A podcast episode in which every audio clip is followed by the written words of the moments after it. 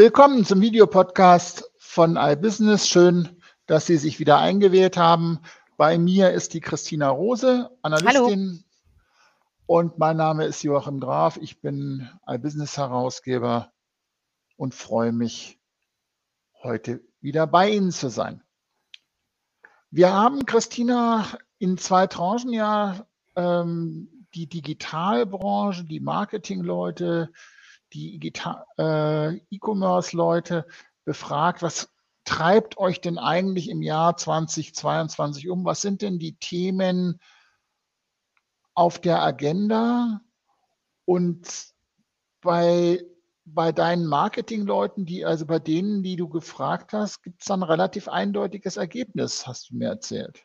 Ja, genau. Also es, man muss erstmal unterscheiden in so Megatrends, ne? also so ganz, ganz große, übergreifende und ähm, dann je nachdem, wen man natürlich befragt hat, in, in kleinere, operativere Trends. Also ich habe letzten Endes aus der Befragung äh, einige Megatrends äh, identifiziert. Dazu gehört das Thema Video, ähm, dazu gehört das Thema Podcast, das Thema Nachhaltigkeit und ganz vorne an das Thema Daten.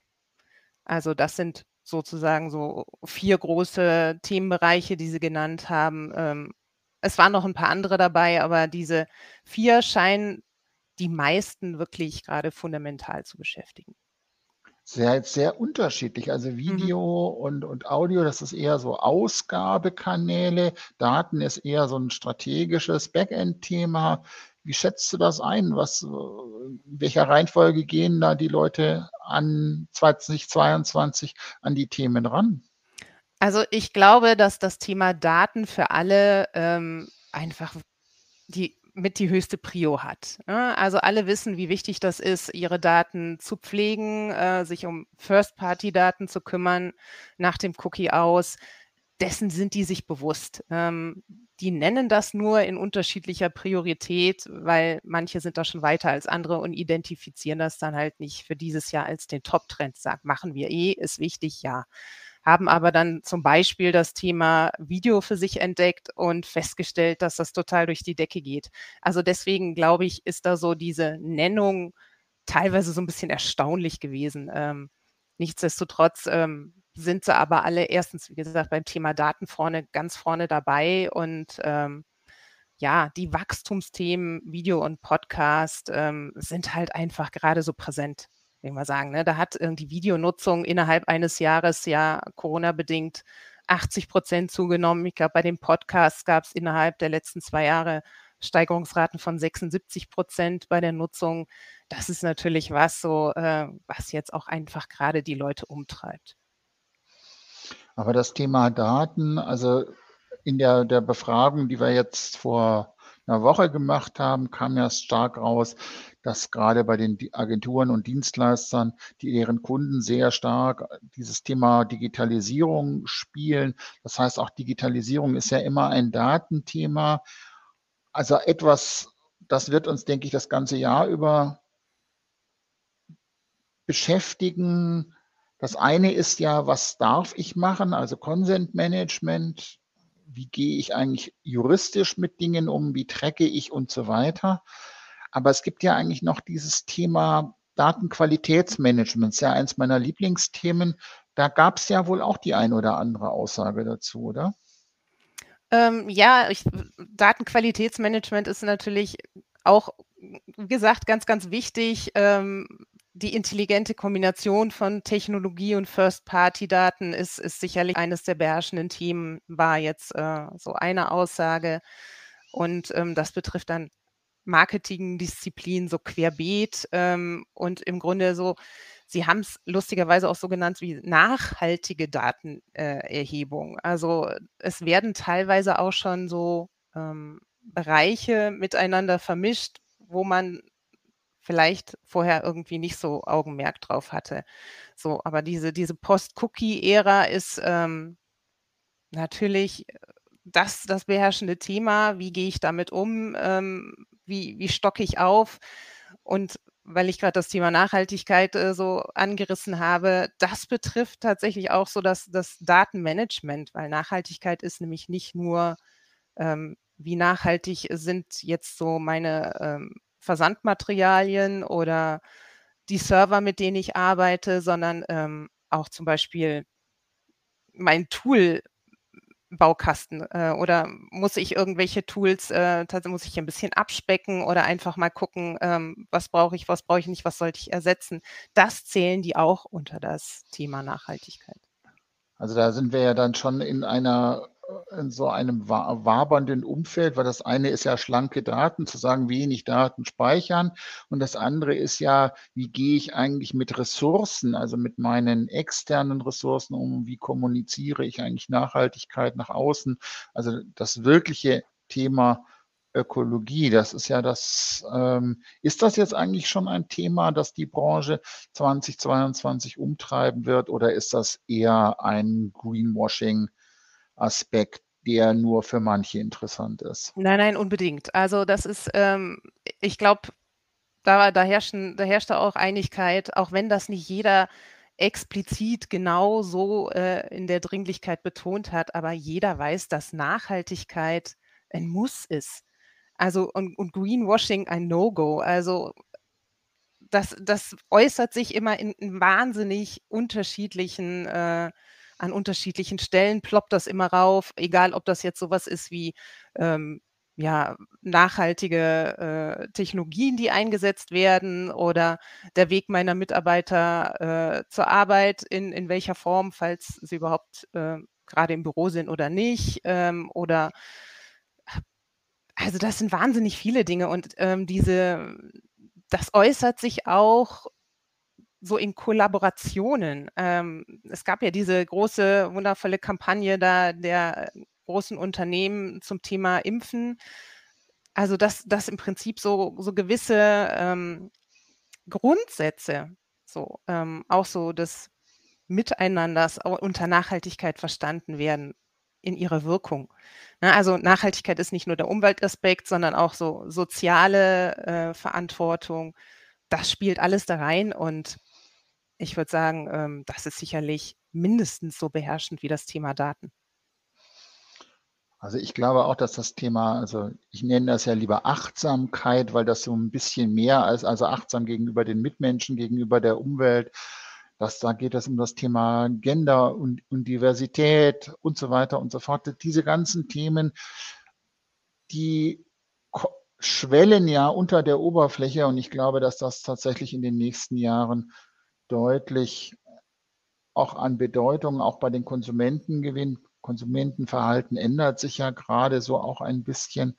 Und das, was da so an, an Antworten kam, an den Zitaten, die man nachlesen kann, das hat natürlich auch viel damit zu tun. Und das spielt ja alles so ein bisschen in die entsprechende Richtung.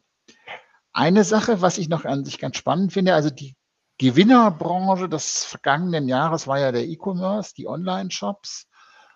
Und bei der Befragung, die wir jetzt gemacht haben, gab es eine ganze Menge auch an Meinungen, an, bei denen es darum ging zu sagen, im E-Commerce werden dieses Jahr nur die Besten überleben. Das heißt, es gibt eine, die erwarten an ganz vielen Stellen eine Konsolidierungswelle, gerade in den Bereichen der kleineren Online-Shops, der Marktplatzhändler.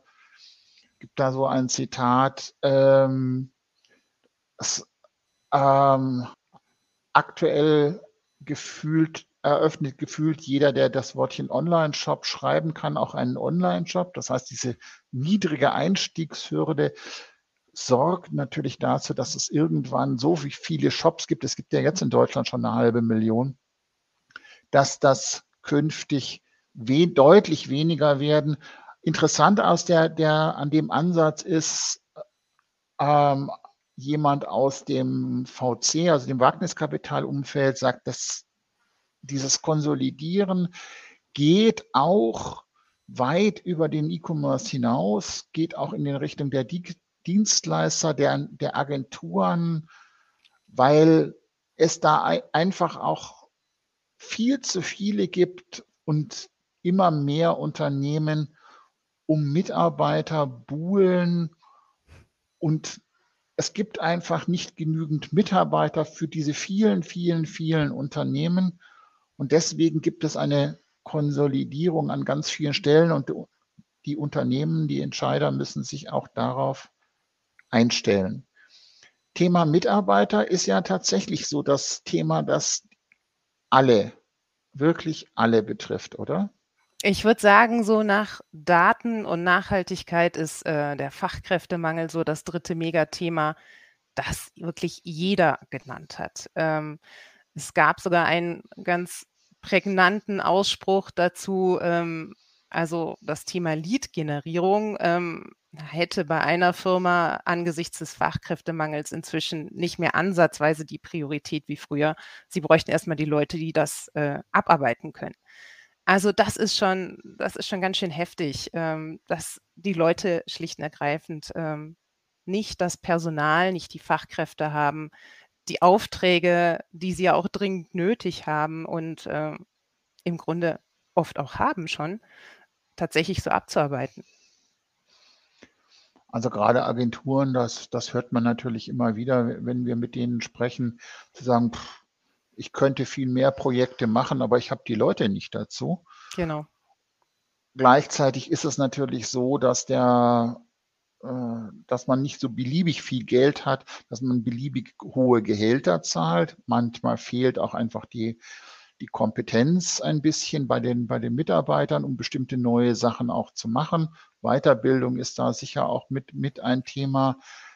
Aber es ändert sich ja nun auch in, in, der, in der Arbeitsumgebung was. Also das heißt, auch da gibt es ja Ansätze, wo die Menschen, wo die Entscheider, die wir jetzt gefragt haben, sagen, so wie wir in den vergangenen Jahren gearbeitet haben, vor Corona werden wir zukünftig nicht mehr arbeiten und nach Corona oder mit Corona, je nachdem, wird das sich ändern, oder? Das war ja auch so eine genau. Aussage. Genau. Genau, so im Zuge dessen, dass Sie sich natürlich äh, neues Personal wünschen, stellen Sie ja auch fest, dass sich die Ansprüche geändert haben. Ähm, ich glaube, wir hatten jüngst auch eine Studie, ähm, wo rauskam, dass die Wechselwilligkeit unter den Arbeitnehmern wahnsinnig hoch ist gerade. Ich glaube, 40 Prozent der befragten Arbeitnehmer würden gerade ihre Stelle wechseln. Also es ist, es ist viel Wunsch nach Veränderungen da in vielerlei Hinsicht, ob das jetzt die ähm, die Umstände sind, äh, wobei ja schon die meisten womöglich Homeoffice anbieten, aber auch einfach so diese, viele sich die Sinnfrage gestellt haben in den letzten zwei Jahren, ähm, so die Prioritäten sich verschoben haben, das verändert die Arbeit wahnsinnig. Also ich glaube, und das ist gerade erst der Anfang, da wird noch so einiges auf uns zukommen. Ich glaube auch und ich glaube auch, dass gerade bei den Agenturen, also bei Unternehmen, die sagen, naja, bei mir verdienst du nicht so viel, wie wenn ich, wenn ich jetzt in ein Großunternehmen gehe, aber ich habe die coolen Projekte und ich darf, du darfst in New York oder in wo auch immer mit Leuten reden oder Videos drehen und das ist halt, und du sitzt tatsächlich im, im Homeoffice und zoomst, dann überlege ich mir, dann nehme ich doch lieber gleich die Stelle mit mehr Geld also auch da, denke ich, gibt es, gibt es Ansätze und da müssen Unternehmen gegensteuern. Gibt es so einen generellen Trend, wo die Entscheider sagen, hier werden wir dieses Jahr gegensteuern, da werden wir Dinge tun? Ich weiß nicht, ob man es einen generellen Trend nennen kann, aber was, was auffällig ist, ist, ist schon so dieses, ähm, wir versuchen sehr, sehr gut hinzuhören, wie es ihnen gerade geht, wonach ihnen gerade ist und halt auch einfach tatsächlich diese Wünsche stärker einzubeziehen, da wo es möglich ist. Also im Idealfall ähm, kombinierst du dann äh, drei dieser Megatrends miteinander. Das heißt, das Projekt ist nachhaltig, ähm, es ist eine, äh, ja, eine sinnvolle Verwendung von, von Ressourcen, sprich auch Daten ähm, und einfach so, dass das Umfeld stimmt. Also ich glaube, wenn du, wenn du es schaffst, so Megatrends miteinander zu kombinieren, dann hast du eine gute Chance, ähm, die Fachkräfte zu finden und zu binden. Und wie immer zeigt sich, dass bei allem Digitalen, in dem wir uns umgeben, am Ende des Tages es immer auf die Menschen und den Umgang mit den Menschen ankommt. Das finde ich manchmal eine sehr tröstliche Erkenntnis. Nicht Links und alles. Was? Nicht nur manchmal. Links und alles, was dazugehört, steht unten beziehungsweise oben. Bis zur nächsten Woche. Tschüss. Tschüss.